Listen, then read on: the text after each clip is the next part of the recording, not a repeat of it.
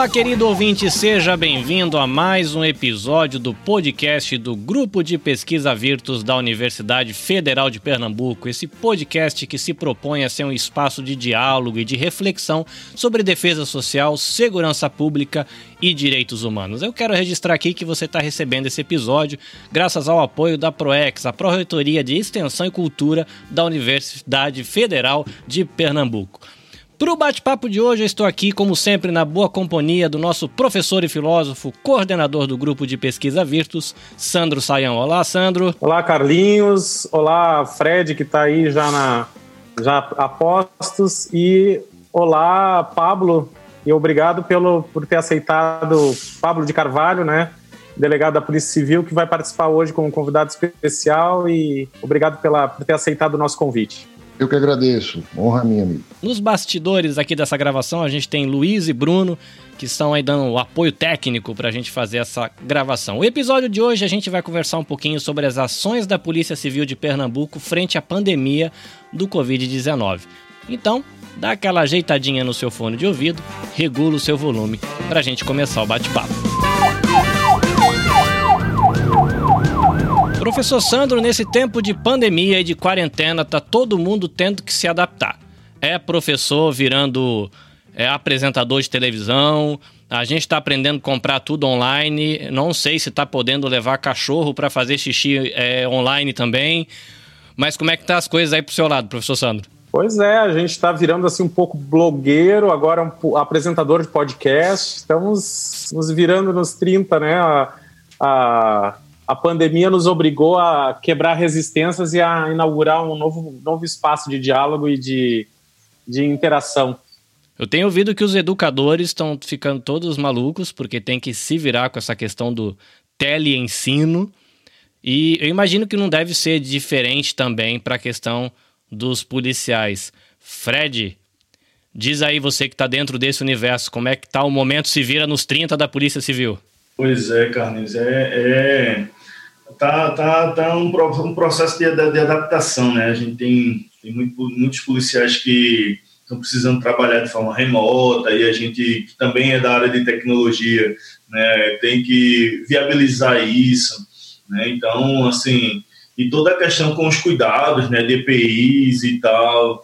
Né? Então, assim, a gente está realmente, realmente tendo que tem que se adaptar em todo, como qualquer outro, né? Qualquer outra profissão, como professor, como, como policial, a gente tem que estar. Tá...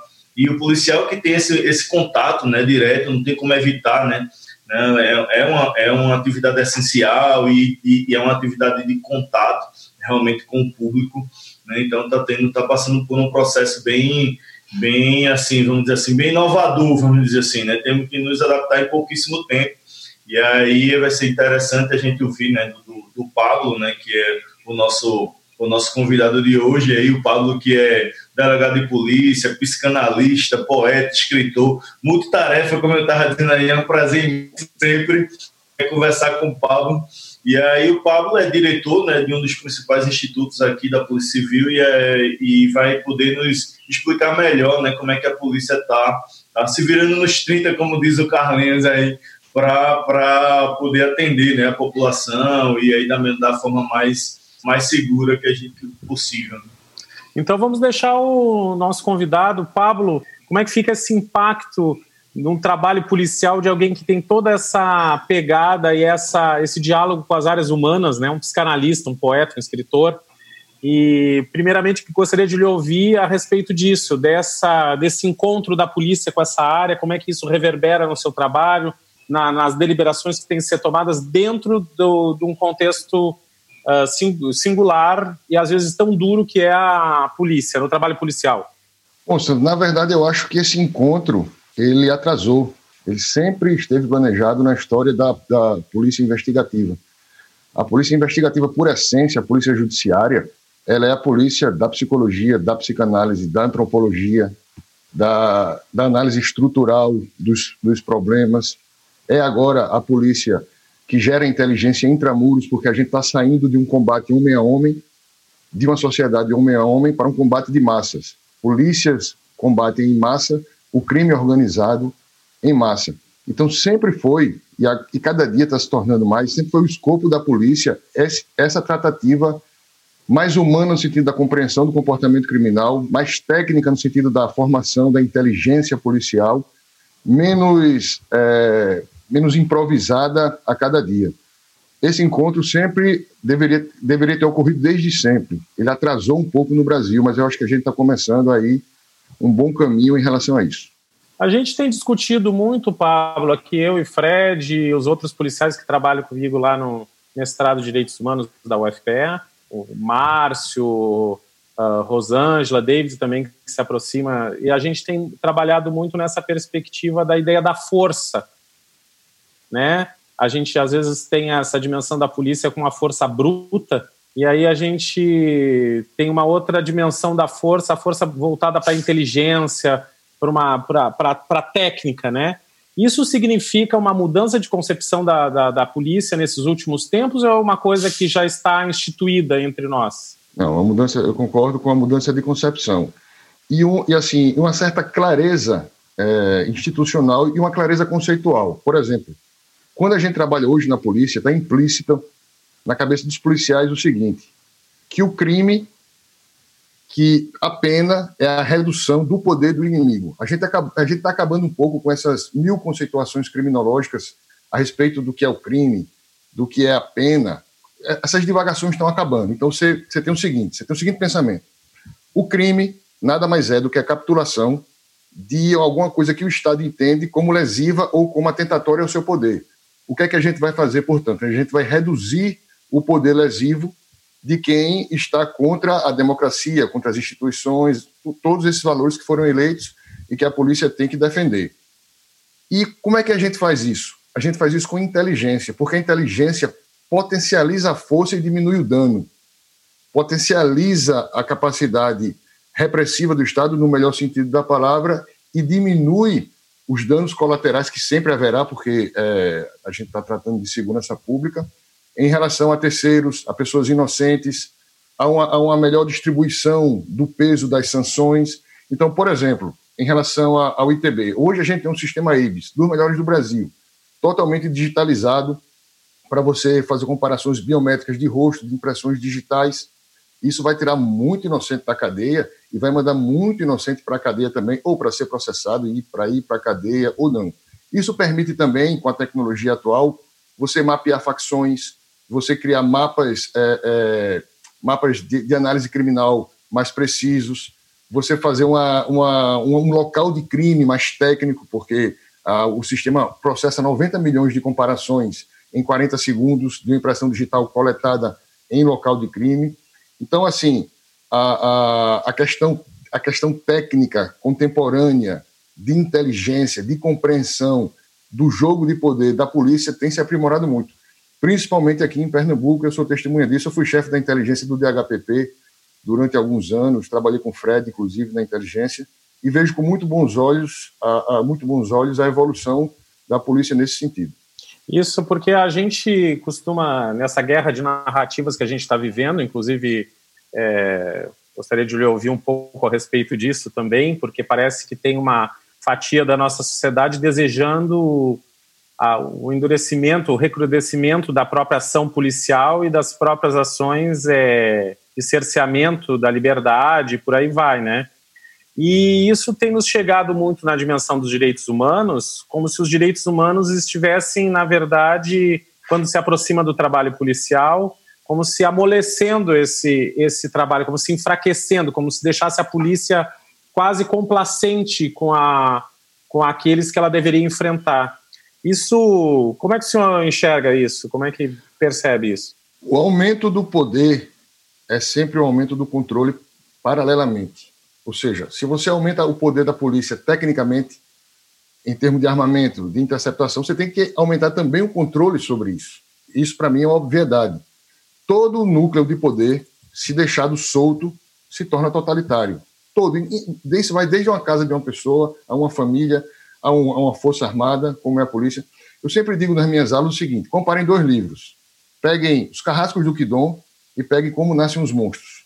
Um sobre a atuação de um órgão extremamente técnico, polêmicas à parte, mas extremamente técnico de Israel, e outro sobre um poder bélico descontrolado da polícia do Rio de Janeiro, citando um exemplo de uns policiais do Rio de Janeiro. E vejam o que é o poder com controle e o poder sem controle. Ou seja, eu sou totalmente contra essa noção de você soltar a, a, as, as redes de quaisquer poderes, de quaisquer poderes, sem controles, sem objetivos institucionais, sem limite, é, sem respeito aos, aos direitos humanos. As pessoas não estão compreendendo que quando você destrava essas amarras, a próxima vítima é você mesmo que destravou as amarras. Mais cedo, lá na frente, a pessoa vai se prejudicar. Mais cedo, lá, lá na frente, vai sofrer esculacho no meio da rua, com perdão da, da expressão, da gíria. Claro. Então, não, não, pode, tem que, haver um, tem que haver um aumento de poder, mas de poder institucional e regrado. Melhores interceptações, melhores técnicas de, de entrevista, melhor controle da, do sistema penitenciário, melhor abordagem ao grande narcotráfico, às fazendas de narcotráfico, aos grandes fornecedores, aos, a, melhor um combate cultural contra o uso de cocaína, principalmente, contra o uso de crack. É isso que tem que haver. E não a gente partir para a barbárie, porque, como eu disse, isso é uma, é uma situação suicida. É, não, não leva a caminho nenhum. Eu acho que o Fred pode, pode falar, inclusive, da, no momento na Cadepol, onde a gente pôde eu fui convidado por ele, né? Então estive conversando com os próprios policiais e a gente percebia essa ansiedade pela força bruta, né?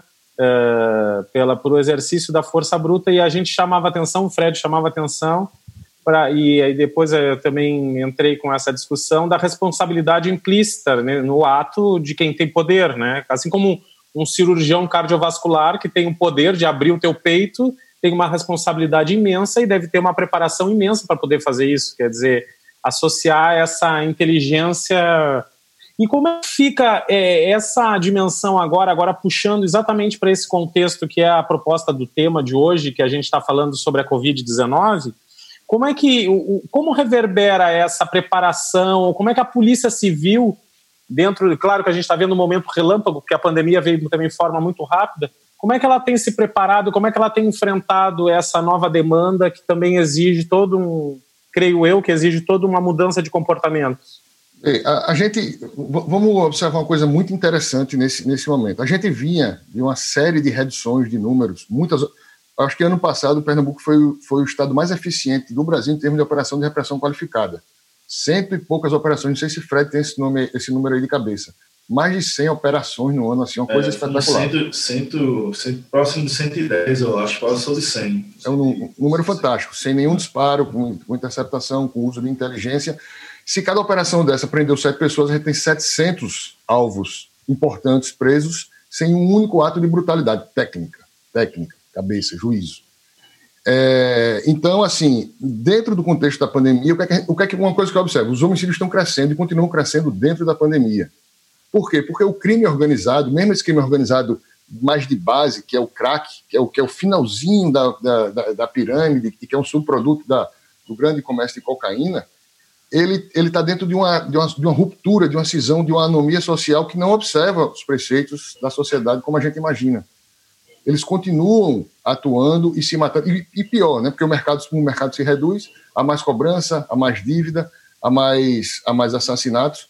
Então, a Polícia Civil, nesse momento, não tem muito o que fazer se não observar e se preparar para depois da pandemia. Por quê? A gente tem uma grande baixa de policiais, cerca de 8, 10 policiais por dia estão baixando aos, aos hospitais ou ficando nas quarentenas de suas residências. A gente tem que prover a cidadania também das pessoas, como o ITB tem feito, porque para receber o auxílio emergencial. E aí, eu sou testemunha de uma, de uma leva de miseráveis, uma coisa horrível, né, que das pessoas que compareceram às, às, às escolas. A gente tem que cuidar desse lado também e tem que estar tá, tá na rua intensificando a, a, questão operacional ostensiva também. A Polícia Civil tem feito muito esse papel com o CORE. Na minha visão, no meu entendimento, é um momento da gente preparar a transição pós-pandemia.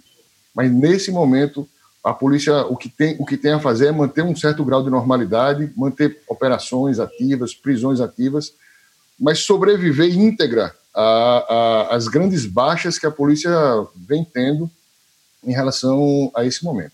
Uma curiosidade minha aqui, aí a pergunta pode ser tanto para o Fred ou para o Pablo, é, no meu contexto de ensino não formal, todas as pessoas que eu tenho contato tiveram que se virar para aprender e se aproximar da tecnologia para aprender a fazer as coisas.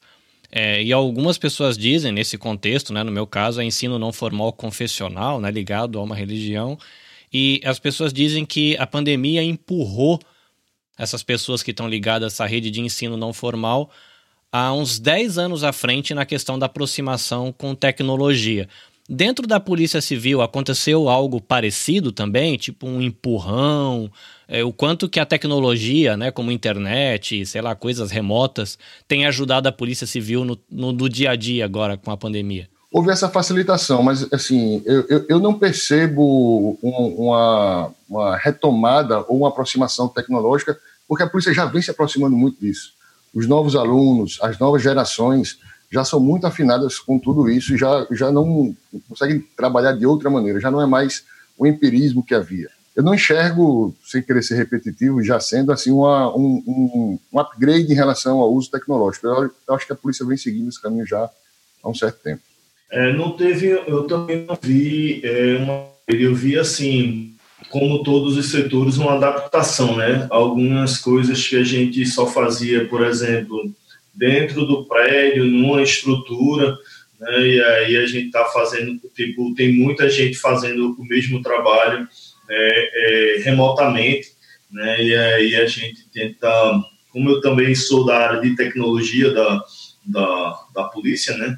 então a gente tenta uma, assim, tentando por uma outra perspectiva que é a questão da segurança né, na rede e tal, né, a segurança do, do, da, do tráfego de dados, da VPN, né, as questões né, é, é, ligadas a, a, como proteger esse trabalho, que é um trabalho sensível, são informações sensíveis, né, e como fazer isso, vamos dizer assim, da forma mais segura possível, tendo em vista que você está usando a rede mundial de computadores, que é uma que assim, você nunca está 100% seguro na internet, né? Então a gente sempre busca uma, a forma de fazer isso da forma mais, mais é, segura possível. Então não teve uma, um upgrade de tecnologia, né? mas teve uma adaptação né? e o repensar de, de políticas de segurança né? institucional, estou dizendo, né?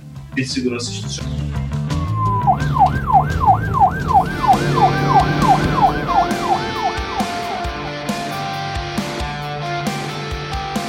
Eu queria direcionar a pergunta em função, exemplo, agora a gente está com 60 dias mais ou menos aí de isolamento, acho que um pouco mais, né? Se houve algum deslocamento uh, de ações criminosas, por exemplo, se a gente falar a questão da. A gente teve um programa outro dia com o Mac Douglas sobre uh, violência sexual infantil com as, com as crianças, né?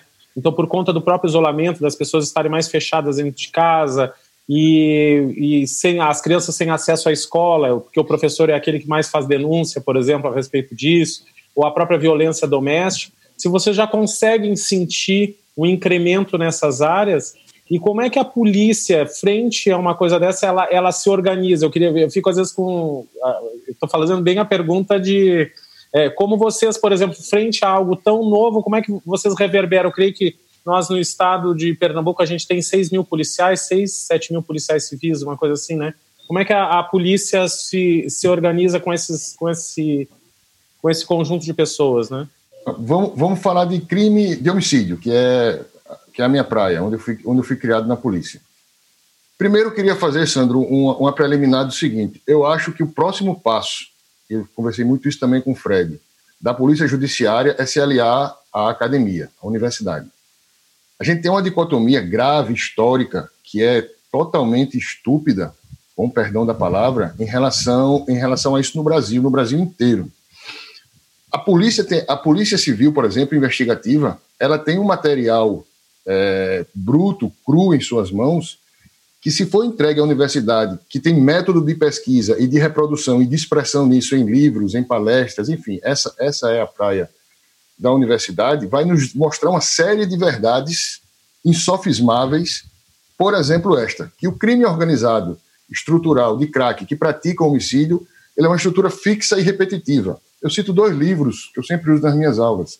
Obediência à Autoridade, Stanley Milgram, fala sobre a composição hierárquica, a fixidez, a capacidade de, de obediência que as pessoas têm, que é incrivelmente alta, a gente não imagina como é alta, e o efeito Lúcifer, por, por exemplo, né, Philip Zimbardo, se a memória não, não, não me falha. Isso, é isso mesmo. Não é isso? Quando a gente analisa a, o, o, crime organizado sob esses ângulos, por exemplo, eu pego um ângulo de experiência em interceptação telefônica, do DHPP, da, da experiência da, do, do, narcotráfico, da, do DENARC aqui de, de Pernambuco também, muito operativo. Eu, junto com essa produção acadêmica, eu tenho uma visão muito clara de que o crime é um fenômeno de. O, esse tipo de crime é um fenômeno de massas, fixo, e ele vai tender a se reproduzir sempre. Tanto que a curva de homicídio ela cai e sobe pouco, mas ela é linear, ou seja, eu tenho um fenômeno de reprodução. Dois caras numa moto, mesma tatuagem, mata pelo mesmo motivo. Então tem um fenômeno repetitivo, tenho um fenômeno uma, que tem uma estética quase que industrial em relação à sua produtividade. Portanto, a pandemia não influencia nele, em tese. Né? A gente já discutia isso antes da, da, da pandemia. E é o que está se mostrando: os homicídios continuam e continuam subindo, porque eles pertencem a um universo hierárquico diferente, a um universo cultural diferente, a um universo linguístico, inclusive, diferente da, daquele com o qual a gente convive. Então a gente tende a achar que a, mudança na nossa vida vai ser também a mudança na vida da criminalidade. Não. Não, porque a estrutura é tão fixa, ela, ela é tão imponente, ela está é, tão entranhada, ela, ela tem um componente psicanalítico, inclusive, por exemplo, de complexo de Édipo, de, de, de transferência da, da, da paternidade para a organização e, e, um componente também arquitetônico dentro, da, dentro das cadeias, de limitação do espaço, e a limitação do espaço é a limitação do pensamento a monotonia do espaço e a monotonia do pensamento, que a gente começa a enxergar essas estruturas como coisas fixas, componentes culturais que vão se repetir enquanto sua estrutura subjacente se mantiver. Não, não acredito que a, a pandemia, por mais que durasse, iria modificar essa estrutura. Se você levar em consideração um sintoma homicídio para chegar à conclusão de que a estrutura é fixa, a prova é incontestável. É, essa linearidade ou essa, esse próprio engessamento da própria estrutura criminal não, não levaria também a, aquela grande a questão da, da, do estigma que se cria às vezes sobre quem é o criminoso, é, que isso é uma coisa que a gente às vezes enfrenta muito nas críticas que a gente, porque a gente a gente está trabalhando com esse grupo Virtus, é, Defesa Social, Segurança Pública e Direitos Humanos, é quase que a gente está no momento híbrido, né? a gente tem de um lado toda essa dimensão da academia que tem uma, uma crítica ao agir policial e do outro a gente tem essa necessidade de construção de laços e de retomada. Como é que fica essa questão? Quer dizer, eu não corro o risco também da, da estigmatização, quer dizer, ao, ao, mesmo tempo que a inteligência policial, ver se eu consigo elaborar melhor a pergunta. Carlinhos me cobra perguntas menores, mas é difícil fazer uma pergunta menor. Mas é ao mesmo tempo que tem uma inteligência que produz um know-how que já mais ou menos consegue perceber como o crime se estrutura, qual é a, a, a, o, o modus operandi, como é que são os comportamentos, e do outro lado uma estigmatização, quer dizer, a, a criminalização de um determinado grupo social, por exemplo? Vamos lá, excelente pergunta. Em, em, psicanálise, a gente trabalha muito com o conceito de transgeracionalidade, ou seja, nós todos aqui que estamos nesse bate-papo temos um comportamento muito, muito alto é, herdado dos nossos avós. Por exemplo, né, a gente tem duas gerações para frente. O crime organizado de cadeia hoje, de, de crack, ele está começando a virar transgeracional. Se você levar em consideração o Comando Vermelho na década de, de, de 60 e sua fundação e o PCC que derivou dele, a gente estaria na terceira geração, pelo menos, pelo menos, de criminosos com a, o mesmo enquadre é, cultural é, o mesmo modus operandi, o mesmo modus vivendi, todos são iguais. Então você cria uma padronização de comportamento que gera estigma. E vê que coisa interessante. Se você analisa, por exemplo, um, um, um, vamos analisar o, os jovens no, no, crime organizado de narcotráfico e homicídio, que são a mesma coisa. Quando a criancinha nasce, que ela começa a enxergar o mundo, eu vou sintetizar muito esse conceito, ele é um pouco mais longo. Para ele, a mãe é o mundo interior, é o mundo caseiro, é o mundo privado, é o mundo territorial, e o pai é o mundo exterior.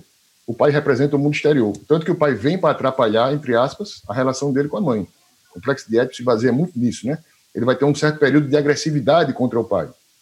Ora, se o pai representa o mundo exterior e a mãe representa o mundo interior, e o meu pai me espanca, me estupra, usa droga na minha frente, espanca minha mãe, eu vou ser agressivo contra o mundo exterior. eu vou precisar de vingança contra o mundo exterior, mas eu vou amar muito meu mundo interior representado pela minha mãe. É essa paixão exacerbada que os, muitos criminosos têm pela mãe tem origem nesse complexo infantil. Tanto que muitos deles, inclusive, vão para o sistema. Muitas mães visitam os filhos no sistema penitenciário para ter relações sexuais com eles. É uma coisa chocante, né, impactante. É uma, é, uma, é uma exacerbação daquilo que seria simbólico no início do complexo de Édipo para uma coisa real. Ora, se o meu pai representa o mundo exterior, isso é muito inconsciente também. Eu vou ser agressivo contra o mundo exterior. E qualquer substituto do meu pai que apareça, eu vou me agarrar a ele, que é a facção.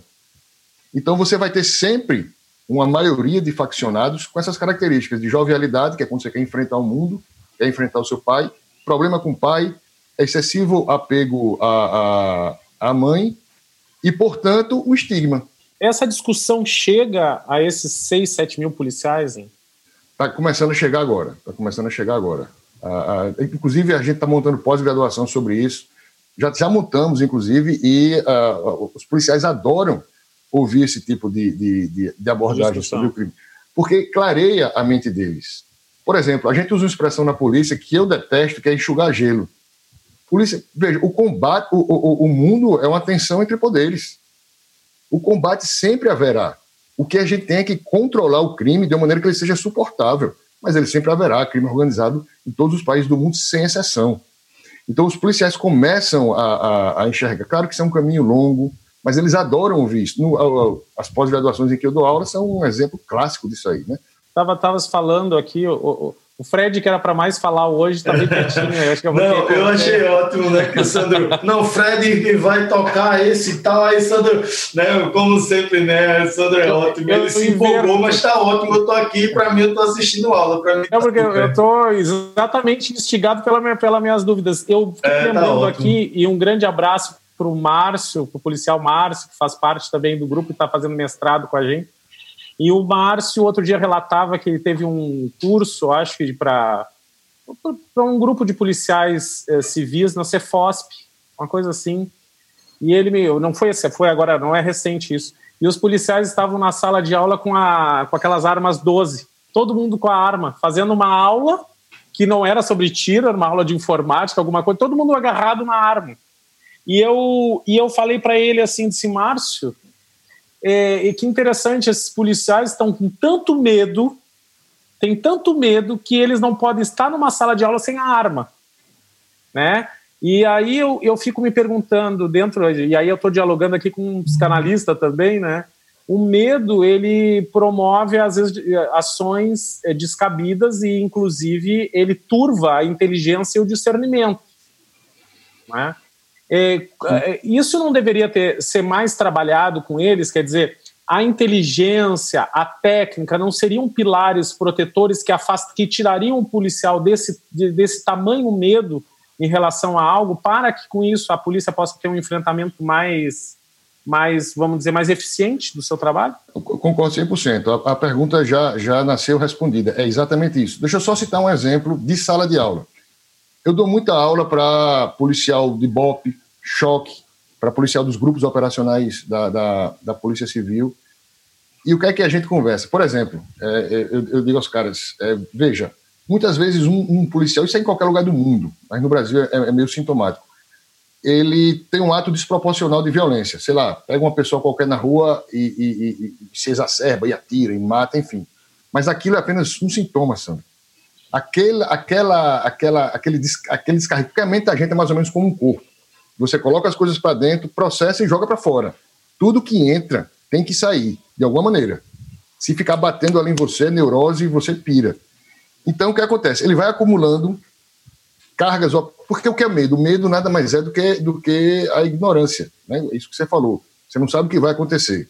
Mas se você pega esse policial e diz assim: olha, Olha, vocês vão entrar numa fazenda, sei lá, de cocaína, e lá tem cinco metralhadoras, tem granada, a posição é essa, essa, essa, essa e aquela.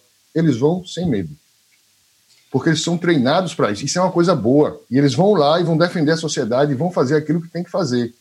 Sem medo. Sem exacerbação. Eles vão, eles vão é, andar naquele campo sabendo o que, o que os espera. Com perdão da, da repetição. Então é exatamente isso. A inteligência ela é o melhor condutor da força bruta que existe. A força bruta proporcional, obviamente, à, à ameaça, né? Os policiais se sentem bem sabendo disso, se sentem bem sabendo quem é o adversário, se sentem bem sabendo que vão enfrentar. Quando eles não sabem, isso é qualquer pessoa, isso vale para o crime também. Quando ele não sabe, quando eles não sabem o que os espera, é, a situação se torna tensa e é onde a gente vê muitos desses atos de, de, desvio e de exacerbação da violência. É uma coisa que vem se acumulando já na cabeça deles há muito tempo. O que acontece? A inteligência vai fazer isso por eles, sem dúvida nenhuma. Eu não tenho dúvida nenhuma, zero, a minha dúvida é zero, de que os policiais anseiam pelo conhecimento.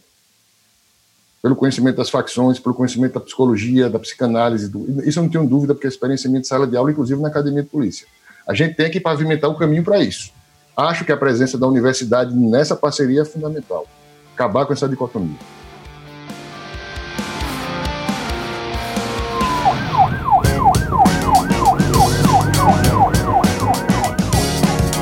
Uma coisa que eu fiquei aqui matutando enquanto eu ouvia vocês conversarem é essa relação do crime organizado, né? Até o delegado Pablo trouxe aqui essa questão de que sempre vai ter crime? Então, assim, a gente vai, é uma constante dentro da sociedade, a gente está produzindo esse, esse estado de coisas, ao mesmo tempo de que eu já ouvi certa vez, e se eu tiver enganado, podem me corrigir, de que a célula básica de uma sociedade é uma família. Então você constrói bem uma família e você tem um reflexo numa sociedade saudável. E na fala do delegado Pablo, ele estava falando de como de certa maneira, o crime organizado ele reflete um pouco as famílias disfuncionais, né? Uma relação disfuncional com a mãe, uma relação disfuncional com o pai. E eu fiquei matutando aqui de agora que a gente está vivendo essa quarentena, tendo que ficar em casa, não dá para sair para trabalhar, então você tem mais tempo com a família e a gente, lógico, se compadece das pessoas que sofrem violência dentro de casa, tanto mulheres quanto crianças, mas considerando famílias que têm um certo grau de, de funcionalidade, qual impacto será que a gente teria numa geração posterior, né, dos pequenos que estão nas casas hoje, se a gente aproveitasse esse tempo que a gente está trancado em casa, não para ficar lamentando ou para ficar falando mal do outro, mas para investir na nossa família né? Já que as facções criminosas são de alguma maneira eco de, de famílias disfuncionais, se a gente investisse esse tempo em casa para construir boas famílias hoje, o que será que a gente teria de reflexo no nosso Brasil daqui 10 anos, 15 anos, 20 anos? Isso é, isso é um, uma matutada que eu dei aqui nas minhas viagens. Ou até acrescentando como as facções criminosas se tornam a família dessas pessoas, né? Porque eu acho que essa é a sacada. Eu acho que tu, é, é, tu encontra num determinado grupo aquilo que talvez tu nunca encontrou. Eu acho que eu só faria esse adendo naquilo que o Carlinhos está perguntando, porque família agora a gente pode uh, ampliar o conceito de família, quer dizer, para quem é, nos cuida na intimidade, independente se é pai, mãe, avó, tio ou tia, quem, quem está com. O problema é que a gente entra, eu acho que não, não sei se o Pablo concorda com isso, num contexto de é, descuido, né? Ou seja, eu não sou cuidado, eu vivo, eu sou acolhido pela brutalidade, não pelo, pelo afeto, não pela, pela um afeto, uma, pela proteção, e eu encontro nesses grupos criminosos também uma determinada proteção e um outro tipo de afeto.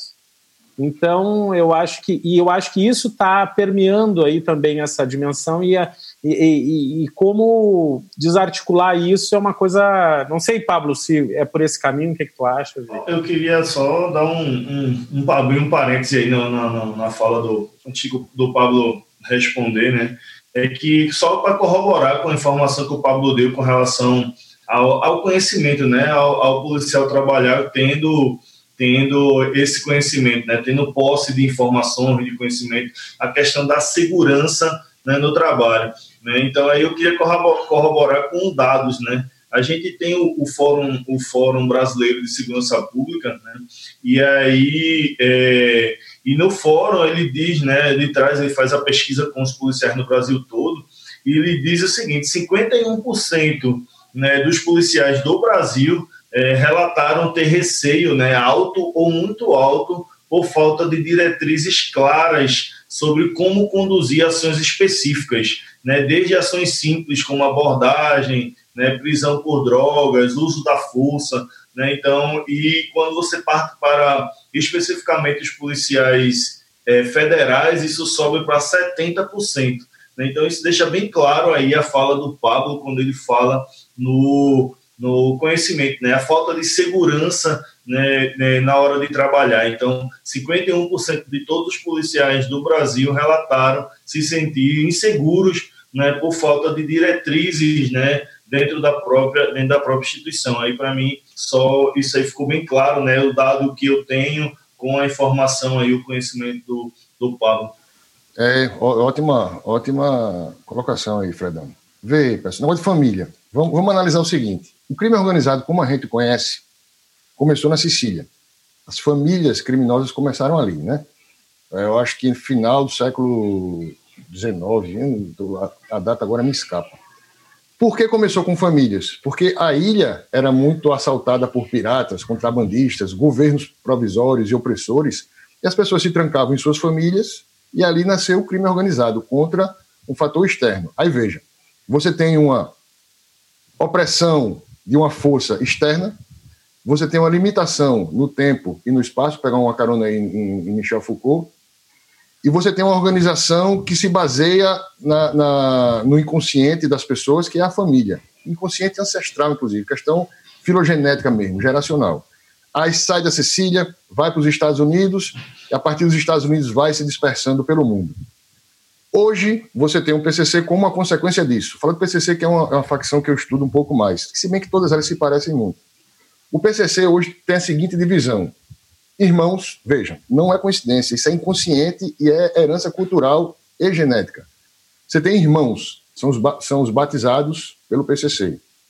Você tem primos, que são os caras que não são batizados pelo PCC, mas que seguem a doutrina do PCC. Tem cadeias inteiras que seguem a doutrina do PCC sem ter um PCC. É uma, é uma transmigração cultural muito forte que os caras fazem. Você tem os coisas, que somos nós da polícia, judiciário, quem combate, ou, ou as outras facções, e que literalmente são tratadas como coisa, pode esquartejar, violentar, pode fazer o que quiser. E você tem o chamado Zé Povinho, que são as pessoas que apenas assistem ao espetáculo, que não, que não participam do combate. É o povão, é, é, é, a, é a arquibancada. Vejam, todos os padrões eles vão se repetindo e vão, e vão criando apenas a metamorfose do seu tempo. Mas é a mesma coisa da Sicília, é o PCC. Você multiplicou, a, a, a, a claro, a quantidade de, de membros, porque a sociedade também foi multiplicada. Você massificou porque a sociedade se massificou. Você industrializou porque a sociedade se industrializou. Mas o crime organizado é sempre isso. Ele é sempre uma moldura que vai se repetindo, que vai se aperfeiçoando. Vou dar mais um exemplo aqui. As tríades chinesas, por exemplo. Por que tríade? Porque é o homem no meio, o céu e a terra. Então, é o eterno combate entre o homem, o bem e o mal. Em psicanálise, nossa mente é ego, id e superego. Ah, já, veja, a primeira, a primeira similitude. O, o ego, aquilo com que você enxerga o mundo, o id, o seu impulso básico, para a violência, principalmente, e o superego, seu autocontrole. Aquilo que diz, não faça, porque todos nós temos, é, digo sempre esse ano, temos um monstro dentro de nós que é seguro pela nossa própria mente. É a mente da gente que segura. Primeiro símbolo, aí você vê, aí você já tem uma simetria entre a tríade chinesa e a estrutura mental básica de psicanálise. Aí, aí vamos voltar para o PCC. O primeiro símbolo do PCC foi aquele yin e yang, aquele círculo preto e branco. Né? É, eu não sei se é do, do tal japonês, não sei, a origem dele também agora não, não me ocorre. Idêntico em estrutura, em princípio, a mente humana geral, idêntico a, a, ao da tríade. Então é um comportamento que se repete inconscientemente, sem que se tenha notícia de que o PCC teve nenhum contato na época de sua fundação com as tríades. Então você sempre vai ter essa estrutura, sempre vai ter essa estrutura. É por isso que os, as facções de cadeia se parecem muito. A maioria delas é, foi herdada realmente do Comando Vermelho e PCC. Mas sempre que você joga, isso é prego batido e ponta virada. Sempre que você joga um grupo de pessoas no ambiente restrito dá a elas um discurso ideológico de justificativa, não precisa bater com a realidade, basta que ele tenha começo, meio e fim. Um meio de vida e que essas pessoas tenham profundos traumas familiares que levem à adesão, as estruturas criminais vão se repetir. Não tem como ser diferente. Elas vão se repetir no sistema penitenciário. Agora o Brasil está enxergando que esse tipo de repetição e esse tipo de padronagem intramuros tem que ser combatido também. Não adianta a gente condenar o cara e lavar as mãos. Tem que haver um controle dentro das cadeias. Controle geográfico, um controle ideológico, uma, uma tem que haver o início também de uma guerra de, de, de, de discursos e de versões, de informações e de contra-informações. O Estado tem que começar a atuar ali, naquele microcosmo, microcosmo entre aspas, né, que são 700 mil pessoas das, das cadeias. Mas a questão familiar, ela é fundamental. Eu creio que é, essa questão familiar que o, o Carlinhos coloca, pelo que eu estou observando, e é uma coisa que eu já vinha, já vinha pensando, até eu, eu escrevi um livro, um texto que foi publicado agora em dezembro sobre a vigília, o despertar e a vigília, a ideia da vigilância, não a partir de Foucault, mas a partir de, uma, de um outro autor, é, e onde a gente é quase como se fosse uma vigilância a, da, da, possibilidade do mal, representada pela possibilidade do egoísmo, né? O egoísmo como uma possibilidade humana. Então eu tenho mecanismos de vigília internos que, através da, da sabedoria, da inteligência, que é, me, me, fazem observar em que momento eu estou descambando e sendo tomado pelo egoísmo. Isso é quase como se a gente pudesse ter. Mas o que me parece que a gente está entrando aqui é um amálgama das emoções, né, dos afetos, no sentido de que há uma afetuosidade interessante no crime que se torna atraente, né? Como se torna atraente também o destaque que eu tenho quando eu tenho o poder de uma arma, né? Então eu desfilo por uma comunidade com uma metralhadora para um certo reconhecimento do grupo que talvez é, me excluía e agora eu me sinto de um certo modo reconhecido ou mesmo respeitado. Mas eu, eu, o que eu acho mais interessante é a gente estar tá discutindo isso né? Estávamos discutindo isso, onde o tema era a Covid-19. Porque, ao mesmo tempo, parece um desvio de caminho, mas talvez não o seja de todo. Porque a, a, a, a prerrogativa que eu estou colocando é o desamparo, o desgarro, o medo, como, elemento, como fermentos de uma determinada postura que é o que também vem para todos nós a partir desse contato com o vírus. Quer dizer, eu me sinto com medo, eu me sinto desgarrado porque eu não tenho onde me proteger, eu me sinto solitário até diante de tudo isso. Então, como o crime ele é alimentado por essas emoções muito básicas também, né? Não sei se tu observas desse mesmo jeito, e, mas pelo que tu estavas falando, estou te chamando de tu, eu espero essa intimidade assim. Não, tá, fica à vontade, é isso, claro. É, Pablo, tu estavas falando agora sobre essa estrutura vindo da, da, dos italianos, eu venho de família italiana, né? Meu sobrenome do meio é Sandro Cozza Saião, né? O Cozza é italiano, eu entendo bem o que é esse amparo do seio familiar, o que representa um seio familiar. Então, quando a gente fala na máfia, se está falando de uma dimensão de família, está representando uma dimensão de afeto. Sim. Então, isso representa, a meus olhos, uma mudança significativa da, do, da própria postura da polícia frente ao crime, que não é, é, com essas narrativas da questão da guerra, onde eu tenho um inimigo e eu tenho que ir lá e, e, e ao vencer esse inimigo, quer dizer, matar esse inimigo, eu estou me libertando. É, é por isso que tu falavas em secar gelo, né? Ou a gente muda essa concepção de um modo, porque como um produto, da, vendo o crime também como um produto da sociedade, um produto do medo, um produto do desgarro, e como essa essa essa discussão aí eu queria ouvir um pouco de ti no sentido como essa percepção já sendo feita pela polícia. Então eu estou aqui diante de Pablo, de Fred, de Rosângela, de Márcio, de David, são todos policiais civis e todos já sensíveis para isso. Como isso tem reverberado na polícia como um todo? Eu, aí eu pergunto para o delegado Pablo de Carvalho: essa dimensão já consegue reverberar de um modo, efervescer de um modo maior na Polícia Civil em Pernambuco? Isso foi por conta disso que se refletiu em termos tantas ações policiais sem o disparo de um só tiro? Sem sombra de dúvida. Quando você realiza uma interceptação telefônica, esse é um clichê que eu vou dizer, mas Fred sabe melhor do que eu que isso é pura verdade. Você tem uma compreensão do, do da cabeça do criminoso que muda, muda a sua percepção das coisas, para pior e para melhor. Então você passa a ter uma. Eu vou ter essa matéria específica, inclusive, na minha pós, vou colocar lá. Você percebe a ver o que ele é, o que o criminoso é, como ele se comporta em relação à hierarquia, em relação ao pai, em relação à mãe, em relação às, outras pessoas. E você começa a compreender, esse, esse conhecimento está tá sendo sedimentado, claro, ainda é muito embrionário, que você não combate pessoas, você combate estruturas você combate é, etiologias, você combate razões, você combate ideias. O, o combate está deixando de ser pessoal. Isso é muito bom, isso é muito positivo. Desculpe te interromper, desculpe, é falta de educação, mas essa, essas escutas, elas são, elas são passíveis de serem feitas, serem analisadas, por exemplo, se a gente fizesse um, um grupo de psicólogos ou um projeto com um grupo de psicólogos ou psiquiatras que analisassem isso? Vocês têm alguma coisa nesse sentido ou não? Eu, essa é uma causa que eu advogo há muitos anos. Olha, a gente tem que pegar. Quando abrir, porque abrir a prova ela é pública, acabou-se. Não, não, não, todo mundo tem acesso a ela.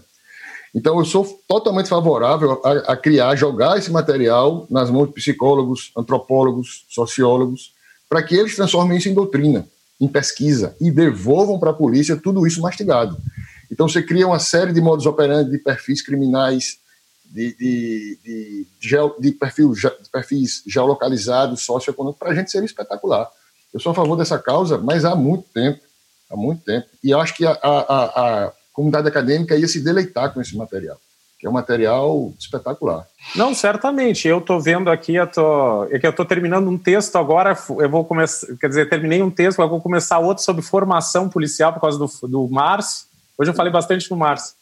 É, mas já estou interessado em olhar para essa, essa questão, por exemplo. Então, como filósofo, né? Isso aí seria um prato cheio para a gente desdobrar uhum. e eu, e eu acho, aí reforço, aí já fazendo um pouco da propaganda do Virtus, que essa é a nossa intenção, quer dizer, servir com um espaço, uh, porque é, é híbrido, né, entre policiais, entre quem está na linha de frente e nós da academia, para a produção do conhecimento. Totalmente favorável. A interceptação é o único lugar em que, em que você vai encontrar uh, o criminoso sendo ouvido sem a presença do entrevistador. Porque qualquer entrevistador influencia, seja o policial ou seja alguém que é, que é, que é pró-comunidade, alguém que quer ajudá-lo nesse sentido. Ele sempre vai ter um, uma persona para cada um. E na interceptação, o cara é ele mesmo. É, é um material excelente. Eu, só só para não perder aqui o, o viés, Sandro, eu queria colocar um, uma coisa aqui para a gente discutir, que é como o crime organizado ama o Estado. Falo sempre muito isso em sala de aula, levanta altas polêmicas. Em psicanálise, a gente tem um conceito que chama formação reativa. Eu digo odiar aquilo que amo.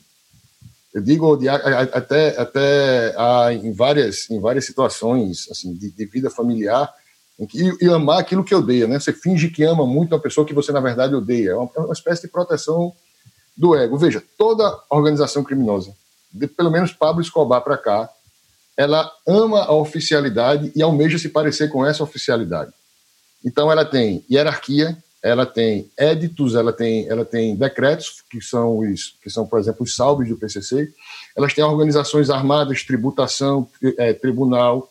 Né? É, existe um amor grande do crime organizado desse tipo pelo Estado. Eles querem, eles querem se parece ser muito com o Estado. Hoje, por exemplo, se você pegar a geração atual do PCC, um salve deixou de ser um ato individual. Aliás, o PCC proíbe atos individuais. Hoje acabou-se. Só valem atos coletivos. E um salve. Não é anárquico, não é um movimento anárquico. De forma alguma, de jeito nenhum. É, então, um salve hoje, ele sai de uma torre, e a torre é uma torre simbólica em que a cúpula do PCC está, e esse salve ele vai se irradiar pelo sistema todo e pelas ruas, não como uma ordem de uma pessoa, mas de uma entidade chamada PCC. Veja a semelhança com o Estado. É como um ato oficial. E o PCC diz o seguinte: olha, você vai ter que cumprir o salve. Se eu não cumprir, você vai ser castigado? Não, porque o PCC não castiga ninguém.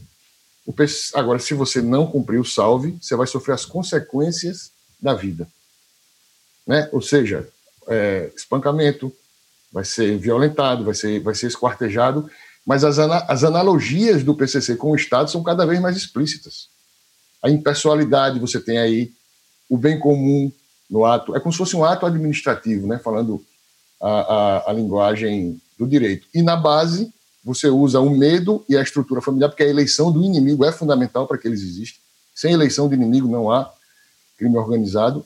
E o afeto familiar também entre os irmãos. Isso é absolutamente fundamental. Ou seja, sem ser repetitivo já sendo. As estruturas são de uma obviedade acachapante.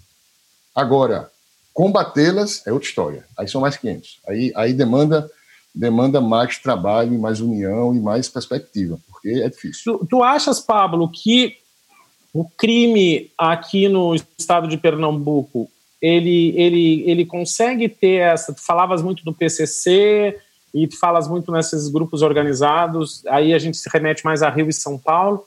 Nós temos aqui no estado de Pernambuco uma organização já chega nesses requintes do PCC, do, do, do Rio de Janeiro não, e de São Paulo? Não, se você estiver falando de narcotráfico de cocaína e derivados de cocaína, não.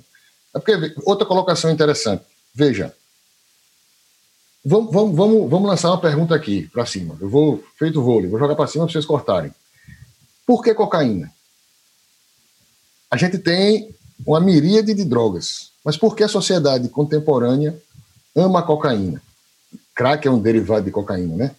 Que tem que ser produzida na Cordilheira dos Andes, transportada para o mundo com uma série de subterfúgios, avião, submarino, moto, caminhão, dentro de mula, né? Dentro da, da barriga das pessoas. Por que essa droga e não outra? Aí eu vou dar uma pegada cultural.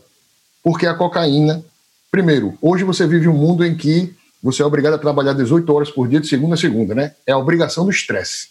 Você não pode ver um cara relaxado, não, uma vez na vida, que acha logo que o cara é preguiçoso.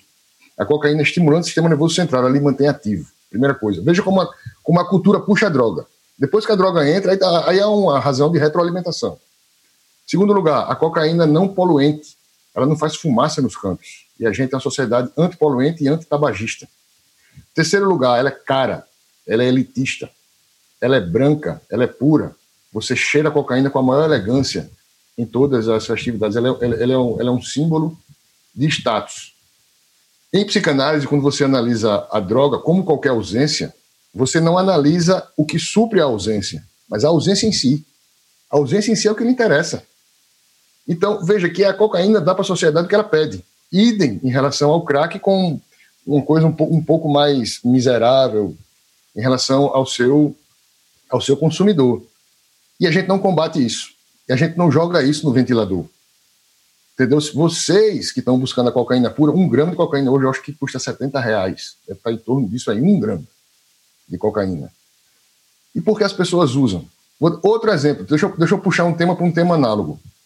Quem mais ressocializa hoje é a religião. Ressocializa os presos é a religião.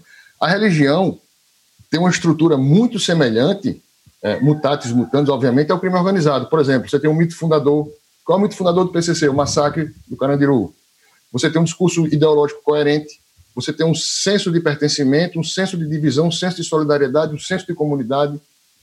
Você tem um motivo maior para viver, no caso do, do PCC, o combate contra o sistema, seja lá o que o sistema signifique, e no caso da, da religião, as suas adorações específicas. Então, veja, as coisas se encaixam, entendeu? você usa essa droga por conta disso, ou a sociedade usa. Essa estrutura que existe para fornecer essa droga para essa sociedade que tem um vácuo que é preenchido pela droga também vai se repetir. É, eu fiquei me lembrando agora aqui do José Celso, José Celso, diretor de teatro do Rio de Janeiro, que ele dizia uma coisa muito interessante: me mande esses criminosos fazerem curso comigo, que eu curo todo mundo. e agora eu acho que com essa tua fala fica uma representação muito interessante, porque a arte que ele trabalha é uma arte de rompimento dessas estruturas.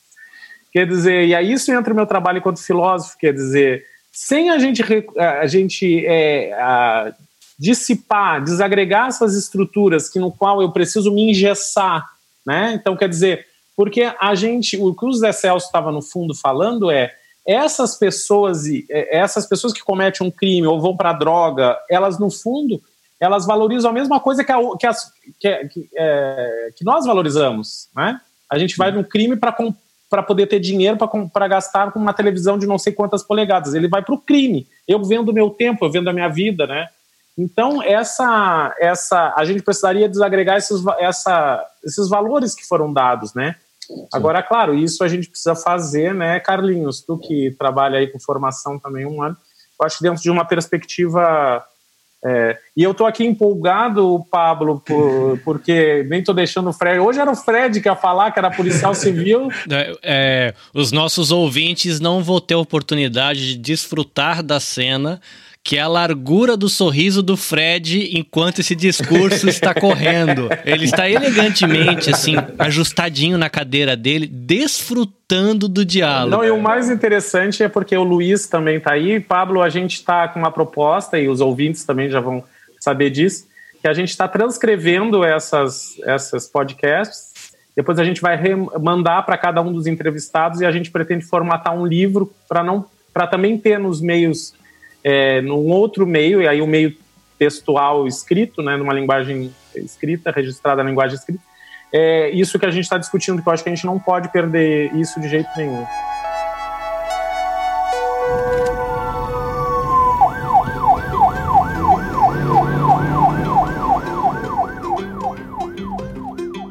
Estou muito impressionado como nesse episódio, onde a gente está falando aqui da, do, do, de como a Polícia Civil tem se adaptado para lidar com a questão da pandemia e a gente cair nessa discussão que parece tão distante disso, mas se a gente parar para pensar, o que a pandemia fez com a gente não foi justamente tirar um pouco o olhar do fazer para a gente prestar um pouco mais de atenção no ser?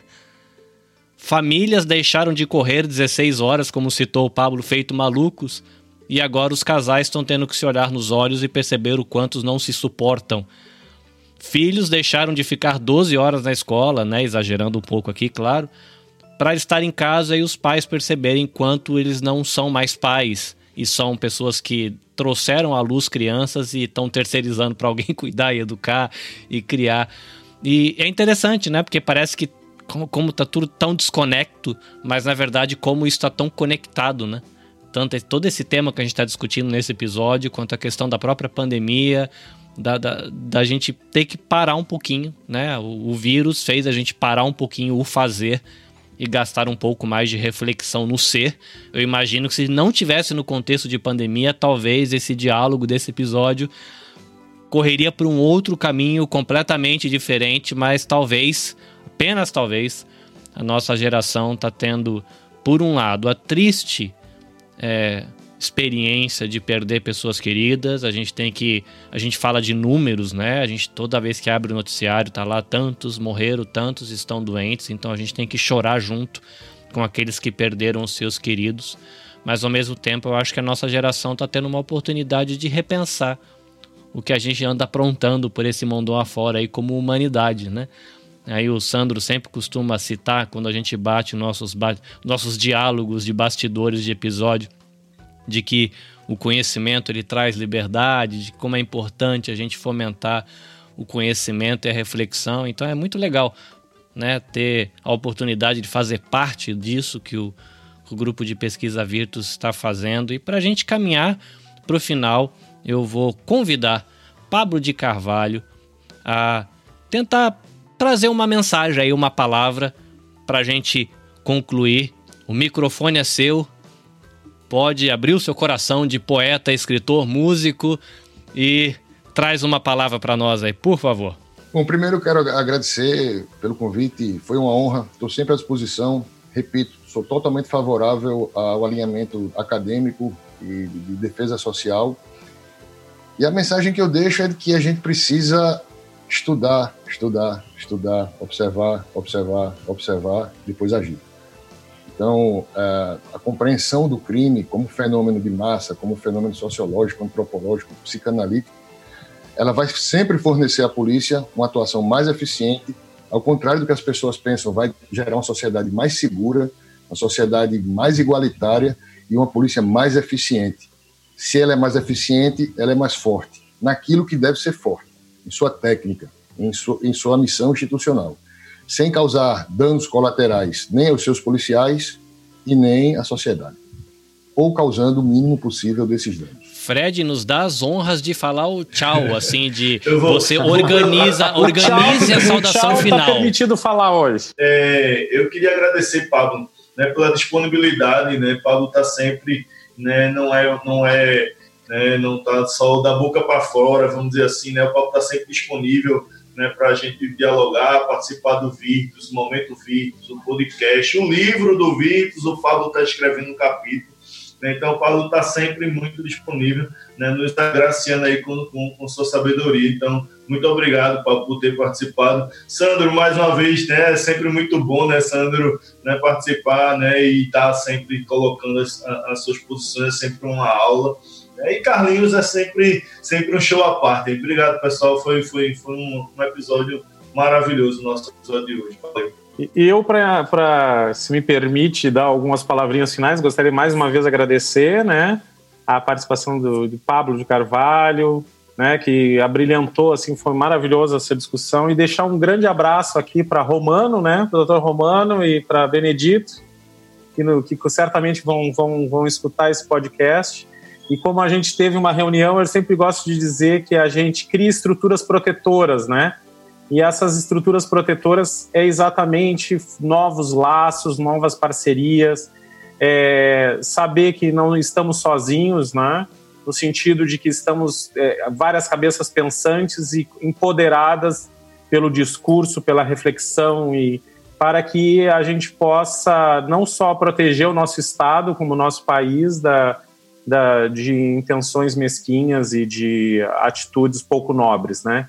Mais uma vez, obrigado. Eu acho que temos um grande podcast aí, né, Carlinhos, para os nossos ouvintes e para todos nós, para a academia e para a própria polícia. Desculpe, eu queria só recomendar vivamente o livro do Romano sobre inteligência policial.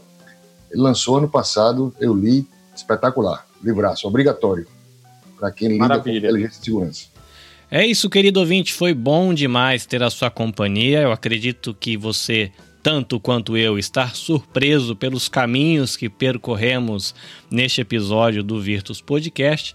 E lembrando você que, se você quiser saber mais sobre o grupo de pesquisa Virtus da Universidade Federal de Pernambuco, visite o fpe.br/virtus e você também pode acompanhar as postagens buscando por Grupo de Pesquisa Virtus no Facebook e buscando por Grupo de Pesquisa Virtus no Instagram. Agradecimentos a Nina e a Isabel pelo belo trabalho que ela tem feito no site, nas artes da, do episódio. Agradecimento ao Luiz e ao Bruno que estão aí nos bastidores do episódio acompanhando tudo que a gente está fazendo aqui. Agradecimento a toda a equipe do Virtus e muito obrigado você ouvinte por ter ficado com a gente até aqui. A gente espera muito que você indique esse episódio para alguém, para que alguém também conhecido de você, algum amigo, algum familiar, algum outro profissional de onde você trabalha possa ser enriquecido com os nossos diálogos. Foi bom ter você por aqui, a gente se vê no próximo episódio. Até a próxima. Sayonara.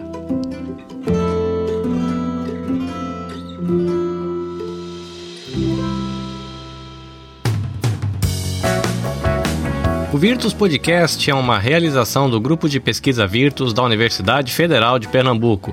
Tem o apoio da Pró-Reitoria de Extensão e Cultura da Universidade Federal de Pernambuco e do Instituto Maria da Penha. A direção é de Sandro Saião, o apoio de produção Luiz Soares, edição Bruno Silva e Carlinhos Vilaronga, arte da capa Isabel Chará e Nina França, publicado pela Nabê Podcast Network.